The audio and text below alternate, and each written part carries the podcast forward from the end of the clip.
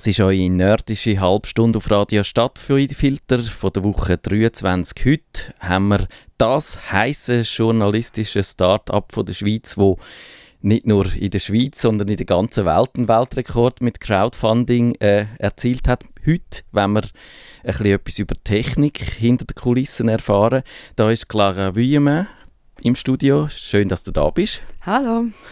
Und du bist eine ganz junge Technikchefin. Äh, ja, das bin ich. Ich habe gelesen in deiner Biografie auf republik.ch, dass du Maschinenbau und Elektrotechnik zu Lausanne und zu Moskau studiert hast. Da ist ja ein Medienjob dann nicht unbedingt die naheliegendste Wahl. Nein, überhaupt nicht. Aber ich glaube schon an dem Moskau und Elektrotechnik und Maschinenbau und ich habe auch relativ viel Informatik studiert, merkt man, dass ich ähm, nie zu den Leuten gehört habe, die sich extrem fest auf etwas fokussieren und festlegen, sondern immer ein bisschen am Suchen sind. Und in dem Sinn ähm, ist es auch nicht so erstaunlich, dass ich jetzt bei den Medien gelandet bin, ähm, was wieder etwas anderes ist, aber auch etwas, wo man selber ähm, immer muss suchen und Augen offen haben und neue Sachen entdecken kann.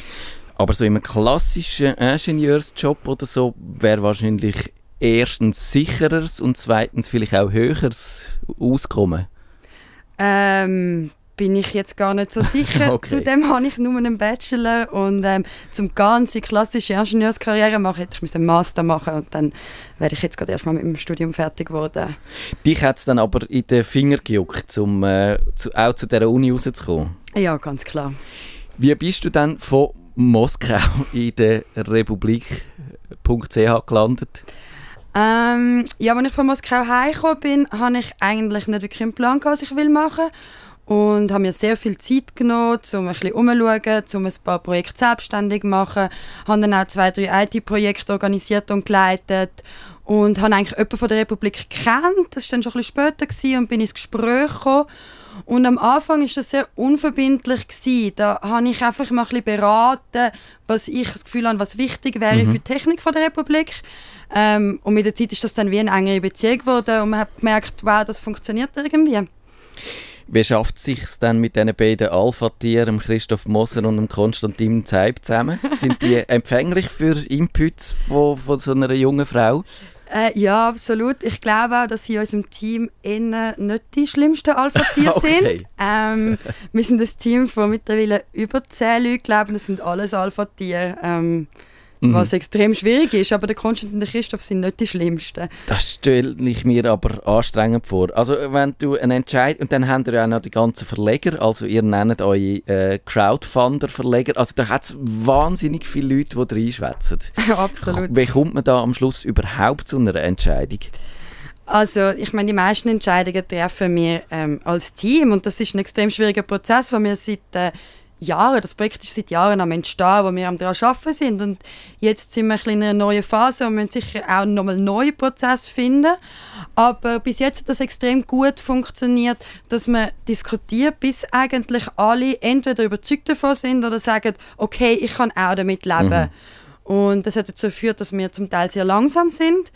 Aber wenn wir etwas entschlossen haben, wenn wir einen Entscheid gefällt haben, sind immer alle voll dahinter gestanden und haben voll mitgezogen und verstanden, warum wir, warum wir das machen. Und das hat sehr geholfen, um so überzeugend zu sein. Wie ist die Stimmung jetzt? Jetzt ist das Crowdfunding durch, viereinhalb Mal übers Ziel rausgeschossen. Jetzt ist wahrscheinlich einerseits immer noch die Euphorie da und andererseits merkt man so langsam die Last von der Erwartung. Ähm, ich glaube, im Moment ist immer noch die Phase, wo alle einfach extrem erleichtert sind, dass der Crowdfunding-Monat vorbei ist. Ähm, ich war im Büro, gewesen, wir sind fünfte gewesen. Also viele nehmen jetzt, sind jetzt auch noch am Ferien machen und sich erholen. Also im Moment ist es noch sehr fest. Einfach mal durchschnaufen, mhm. verstehen, was passiert ist, sich überlegen, wie man damit will umgehen ähm, Und die Last ist jetzt auch schon ein Zeitchen da. Also im Moment ist eher die Erleichterung im Vordergrund, glaube ich, und die Entspannung. Dann reden wir über das Crowdfunding. Mir ist aufgefallen, dass das äh, nicht auf einer Crowdfunding-Plattform stattgefunden hat. Das hätte man bei Kickstarter können machen, bei 100days.net oder wemakeit.ch. Das gibt ja sogar einheimische Plattformen. Wieso haben ihr gefunden, wir machen das aber selber auf unserer eigenen Plattform? Ähm, es hat verschiedene Gründe gegeben. Ich glaube, der allerwichtigste Grund war, dass ähm, unsere Kernkompetenz ist Storytelling auf dem Screen. Mhm. Und wir haben noch kein Produkt zum Verkaufen. Wir konnten den Leuten nicht können sagen, hey, so wird es dann aussehen, da könnt ihr das mal anlangen. Und darum ist so die implizite Botschaft von, hey, wir können so etwas machen. Wir sind, das Crowdfunding ist nicht eine Publikationsplattform, aber wir sind fähig, eine Story schön zu erzählen und das schön aufzubauen und so, ist extrem wichtig, um zu beweisen, dass wir überhaupt dort Kompetenzen haben. Ähm, der zweite sehr wichtige Grund war, dass wir so äh, Herr oder Frau über alle Daten sind und die Kunden jetzt bei uns im System haben und so weiter und nicht die irgendwie noch migrieren von einer externen Crowdfunding-Plattform zu uns, sondern die sind jetzt schon bei uns. Und wir haben können so tolle Features machen wie die Community-Seite, wo die Leute dann können das Bild hochladen und einen, und einen Spruch dazu abgeben, wo sehr rege genutzt worden ist. Also unsere Werte hat total übertroffen. Und ähm, das hat uns extrem viel gebracht, um dort direkt, wir können dort raus direkt auf Facebook sharen. Ähm, das sind Sachen, die wir alle nicht hätten können machen bei We Make It zum mhm. Beispiel mhm. oder Kickstarter. Und die Freiheit hat uns äh, sehr viel gebracht. Die Software, die ihr da gebraucht habt, hast du die selber entwickelt? Gibt es die irgendwo? Muss man die äh, sich aus dem Darknet holen? Ähm, wir werden sie äh, veröffentlichen, sobald wir dazu kommen. Wir werden sie schon seit einem Monat veröffentlichen und sind einfach noch nicht dazu Du hast die entwickelt? Ähm, nein, wir sind das dritte in der IT. Ja. Ähm, wir haben den Frontend entwickelt, den Thomas Brösse, und den Backend entwickelt, den Patrick Recher.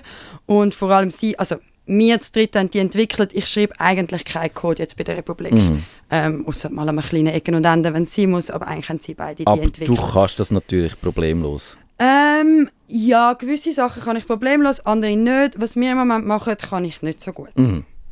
Ich, mich hat ja mhm. beeindruckt, dass man in Echtzeit auch die Spenden erzählt äh, worden sind. Ich habe probiert, die hundertste Spende abzugeben und habe dann gedacht, ja, da hat sicher ein bisschen Verzögerung drin und habe dann 996, glaube ich, äh, erzielt. Also das heißt, ich habe auch die Verzögerung, die es drin hat, äh, unterschätzt oder überschätzt eigentlich. Sie ist kürzer gewesen, mhm. als ich dachte und darum bin ich zu früh gelandet. Also das hat, hat das alles so reibungslos geklappt, wie es den Eindruck gemacht hat? Ähm, ja, fast. Also ja, also grundsätzlich hat alles super funktioniert.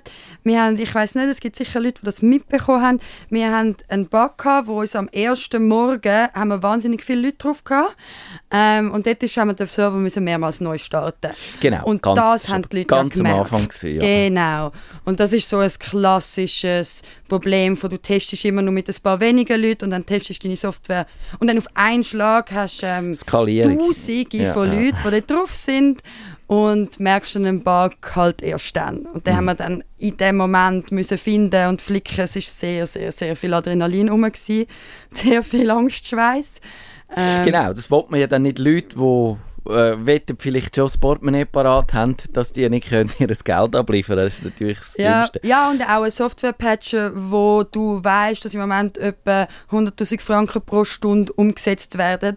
Dann, wenn du dann, du findest dann den Fehler irgendwann nach ein paar Stunden und dann flickst du ihn und dann musst du aber deployen. Also das mhm. heißt, du musst in die laufende Software spielen. Und das ist bei uns jetzt ein sehr heikler Teil vom Code, der das betroffen hat. Und du hast einfach extrem viel Angst, mhm. dass du anstatt dass du es verbesserst, verschlimmbesserst ja. und deine ja. Seite nachher nicht down ist. Ähm, aber haben wir zum Glück, dass alles gut funktioniert. Man merkt auch eben, dass du gesagt hast, das Crowdfunding auf dieser Seite zum selber eine Geschichte erzählen, das ist irgendwie wichtig. Die Webseite, klar, es ist, es ist keine, gedruckt, keine gedruckte Publikation, sondern eine Online-Publikation, aber trotzdem, man hätte ja einfach können irgendein CMS abstangen sich besorgen, man hätte irgend können äh, ein WordPress aufsetzen, aber man hat das Gefühl, da haben ihr höhere äh, Ambitionen. Wie wichtig ist dann die Technik, die Webseite und wie die aussieht, herkommt für, für die Republik? Ähm, ich glaube vor allem wichtig, wir, wir verkaufen etwas im Internet. Wir verkaufen es nicht mal so billig. Und die Leute müssen bereit sein, für das zu zahlen. Und wir glauben, dass die Leute für das zahlen wollen, muss es sehr hochqualitativ sein. Und das Hochqualitative ist nicht nur im Artikel, das ist nicht nur im Content drin, sondern es ist auch dort, wo, wie das präsentiert wird. Und so ein, ein unterliegender Anspruch, den wir haben, ist das Qualitätsgefühl von einer NZZ am Morgen in der Hand, dass wir das ein bisschen auf den Screen bringen können, wo die Leute einfach merken, hey, da ist super geschafft worden, was da drauf ist, das muss irgendeinen gewissen Wert haben, weil es ist extrem so sorgfältig gemacht. Ähm, und zum das Gefühl von Qualität und die Sorgfalt im Design können überbringen, muss man eine relativ große Kontrolle auch über die technischen Grundlagen haben. Sonst kämpft man die ganze mhm. Zeit mit einem Monster wie mit WordPress, yeah. wo einem dann eben nicht alles genau so machen wie man will. Und das kann eine große Einschränkung sein, bei, dabei ein wirklich perfekt schönes Produkt zu machen. Kann ich mir vorstellen. Ich habe auch gelesen, dass äh, du von der Technik ja äh, nicht irgendwie ein nachgelagerter Dienst bist, sondern du gehörst zu der Redaktion, wenn ein Journalist, wenn ein Reporter, wenn ein Datenjournalist. Das ist eher ein moderner Ansatz. Oder? Der Klassiker ist, man hat da die Redaktion und dann hat man die Dienste, wo da irgendwo wächst davon sind und wo man im Zweifelsfall auch kann den Spar, äh, den Share ansetzen kann. Ist das aber für einen modernen Journalismus, deiner Meinung nach, ist das, muss, man da enger verzahnen, Technik und, und die, die machen? Ja, ähm, ich glaube absolut, dass man das muss. Wir glauben alle, dass man das muss. Es geht vor allem darum, jetzt auf dieser Flughöhe, dass die IT bei uns weder Dienstleisterin noch Diktatorin ist. Ganz oft hat ja irgendwie der Rest von der Welt oder der Rest von der Firma oder was immer es dann ist, eine Beziehung zu der IT ähm, wie irgendwie alte Frau im Rollstuhl zu einem Butler. ja. ein bisschen missgelungen. Einerseits befiehlt man die IT um, man lässt sie nicht mitreden, man lässt sie vor allem nicht in den Grundsatzentscheid mitreden. Man kommt irgendwann und sagt, jetzt hätten wir gerne da den roten Knopf oben links und wenn man dort drauf drückt, dann passiert das und das. Ähm, und die IT muss das umsetzen und hat nichts zu sagen. Andererseits ist die IT total Diktatorin, weil wenn die IT sagt, das können wir nicht, oder das können wir schon, aber dann müssen wir nochmal jemanden anstellen, ähm, dann können die anderen wie auch nicht wirklich qualifiziert mitschwätzen, weil sie es zu wenig verstehen. Und wir glauben, dass es extrem wichtig ist, dass man ähm, eine gemeinsame Sprache entdeckt, dass man versteht, von was man redet, dass die IT konzeptionell bei den Entscheidungen dabei ist. Ähm, also dass durchaus auch mal äh, also bei all diesen schönen Ideen, die man in der Redaktion hat oder wenn man bei den Produkten entwickelt, dass die IT dabei ist, weil die hat sehr viele Ideen auch und kann sehr viel abschätzen auch, was funktioniert, was funktioniert zusammen, was funktioniert vielleicht nicht. Und ähm, und andererseits, wenn wir, haben wir sehr viel den Anspruch, dass die anderen in der Firma einigermaßen verstehen, was wir von der IT machen und wieso wir etwas so machen und nicht anders. Und dass wenn wir sagen, das können wir nicht machen, dass es nicht so ein apodiktisches Urteil ist, sondern dass die Leute verstehen, was dort dahinter ist. Ein Vorteil ist ja, wenn man ein bisschen mehr auf Distanz funktioniert, dass man leichter kann Wünsche auch äh, von sich fernhalten kann. Weil sonst kommen wahrscheinlich ganz viele Ansprüche vielleicht auch, wo tatsächlich nicht zu erfüllen sind oder nicht so schnell zu erfüllen sind. Und wenn man so nah ist, dann ist es schwieriger, sich dann da zu distanzieren. Nein. Ähm, der Punkt ist, dass bei uns ja irgendwie der, der, der, der Ideenflow eben nicht so ist, dass die IT irgendwo weiter hinten ist und die Ideen oder die Wünsche irgendwann mal zu der IT ja. kommen, sondern dass man von Anfang an, wenn man anfängt darüber nachdenken, dass dann die IT im Raum sitzt, dass die Journalisten, wenn sie Ideen haben und beim Kaffee darüber reden, die IT-Leute dabei sind und schon dort können sagen, ja, nein, hm, hast schon mal an das gedacht. Ähm, und von dem her, natürlich gibt es ganz viele Ansprüche, aber man entwickelt das wie zusammen. Also ich glaube, es ist viel mehr ein zusammen ansitzen und darüber reden, was ist eine gute Idee, mhm. als am Schluss sagen, ja, nein, ja, nein. So.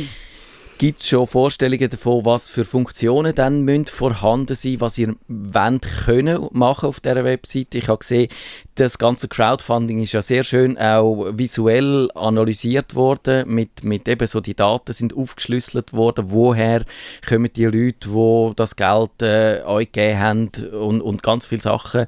Äh, ist, ist, ich nehme an, die Datenjournalismus-Komponente ist eine, aber es ist wahrscheinlich nur eine. Kannst du schon sagen, was was da auf deinem Pflichtenheft schon steht? Ähm, nein. Nein.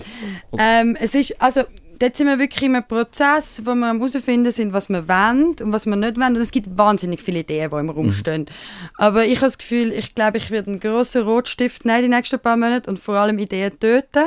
okay. ähm, weil ein Screen ist nur so groß, wie ein Screen ist ja. und man kann nicht alles dort drauf machen.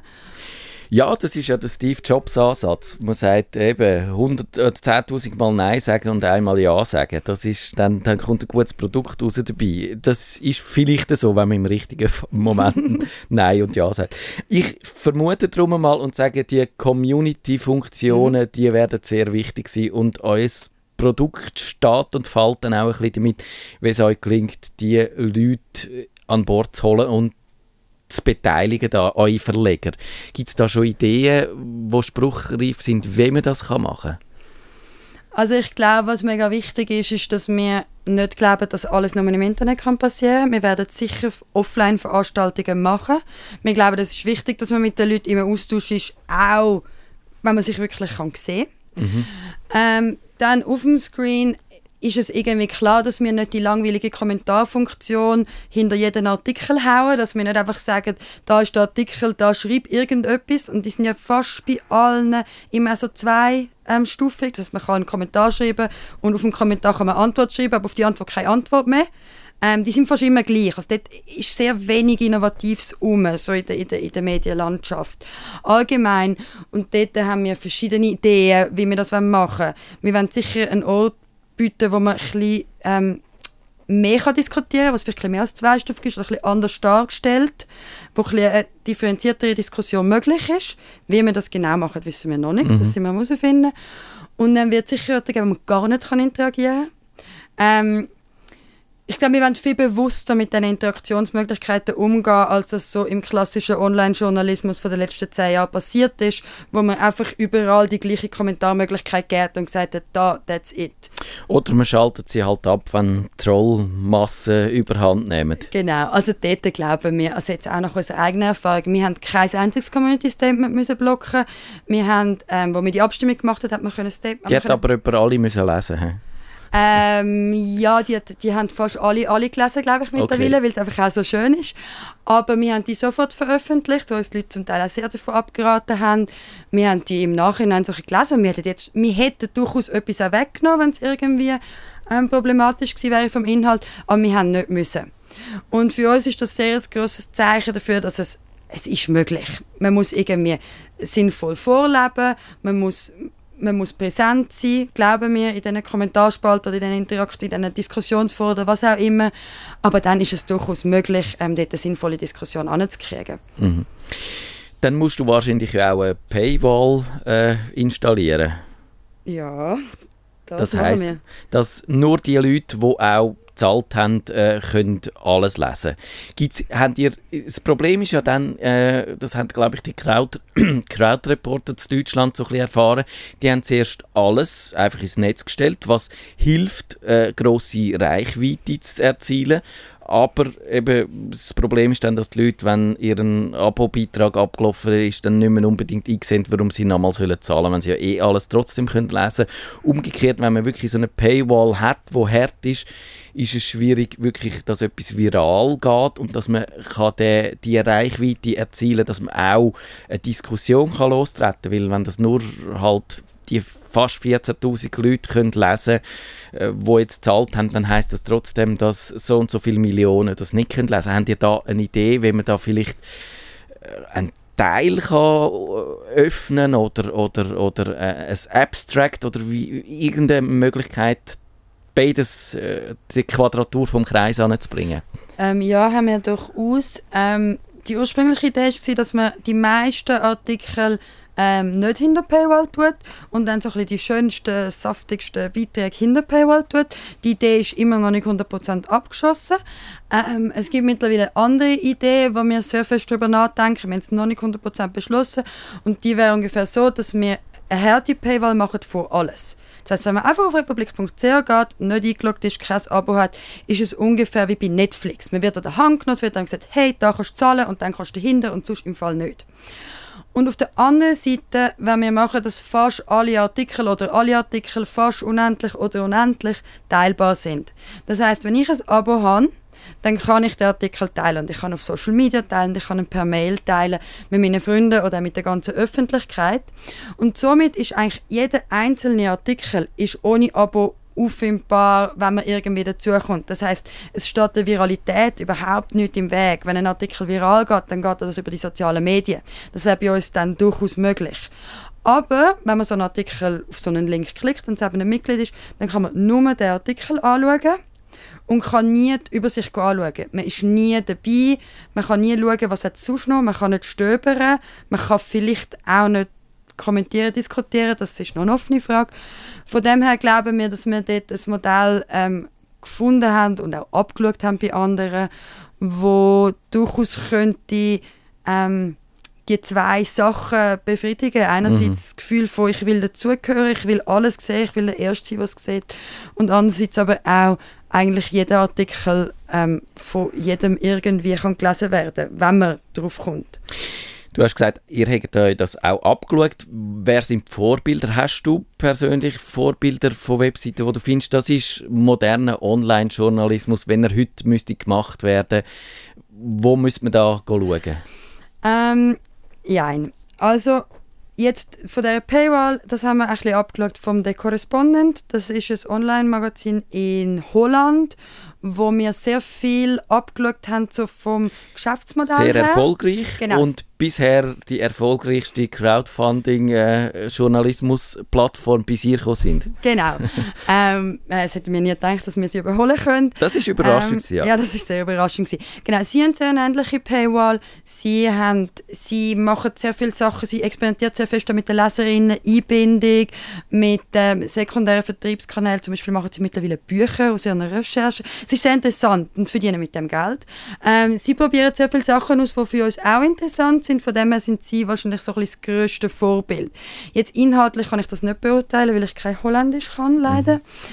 Ähm, und sonst, ähm, ich glaube, es gibt verschiedene ähm, Plattformen, die verschiedene Sachen richtig machen. Aber es gibt jetzt für mich nicht so die eine, wo ich würde sagen, dort wollen wir auch hin oder so wollen wir auch sein. Ähm, es gibt äh, ein NZZ online oder eine Zeit online, wo einigermaßen super arbeitet, wo es sieht okay aus, ich bin mit der Werbung grusig und so, aber ja, ähm, aber, ähm, aber es sieht super aus, ähm, man findet sein Zeug, man kann sich einigermaßen orientieren und so, äh, der Text ist einigermaßen super gelehrt, es macht das durchaus okay, da kann man auch etwas abschauen. Dann gibt es Watson, wo mit der ähm, so vom Webdesign ein bisschen moderner ist und vieles richtig macht und vieles schön macht. Ähm, jetzt einfach von der Ausrichtung her ein bisschen an einem anderen Ort ist oder vom, vom, von der Art von Journalismus, was sie machen. Ähm, also ich glaube, es gibt durchaus gute Sachen, aber wir müssen uns das Richtige zusammenpicken und den richtigen Mix machen, der für uns stimmt. Mhm.